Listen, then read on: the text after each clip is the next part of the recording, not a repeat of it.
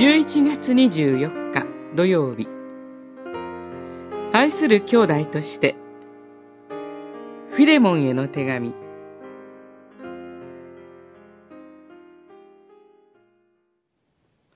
おそらく彼がしばらくあなたのもとから引き離されていたのは、あなたが彼をいつまでも自分のもとに置くためであったかもしれません。その場合、もはや奴隷としてではなく、奴隷以上のもの、つまり、愛する兄弟としてです。15節、16節オネシモは、フィレモンのもとから逃亡した奴隷でした。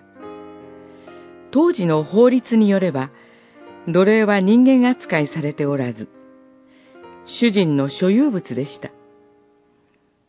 主人は逃亡した奴隷を殺しても罪に問われることはなかったのです。そのような状況において、パウロは自分のもとでイエス・キリストを信じたオネシモに手紙を持たせてフィレモンのもとへと返しました。それはフィレモンがオネシモを奴隷以上のもの、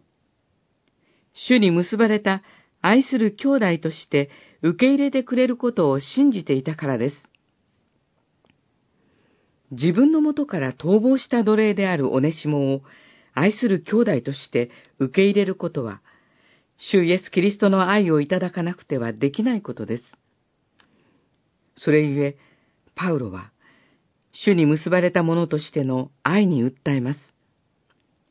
主に愛されている者として、主の愛をもって、オネシモを愛する兄弟として受け入れてほしいと記すのです。あらゆる違いを乗り越える教会の交わりは、主イエス・キリストの愛に基づいて成り立っています。主に愛されている者として、愛をもって互いを受け入れ合いましょう。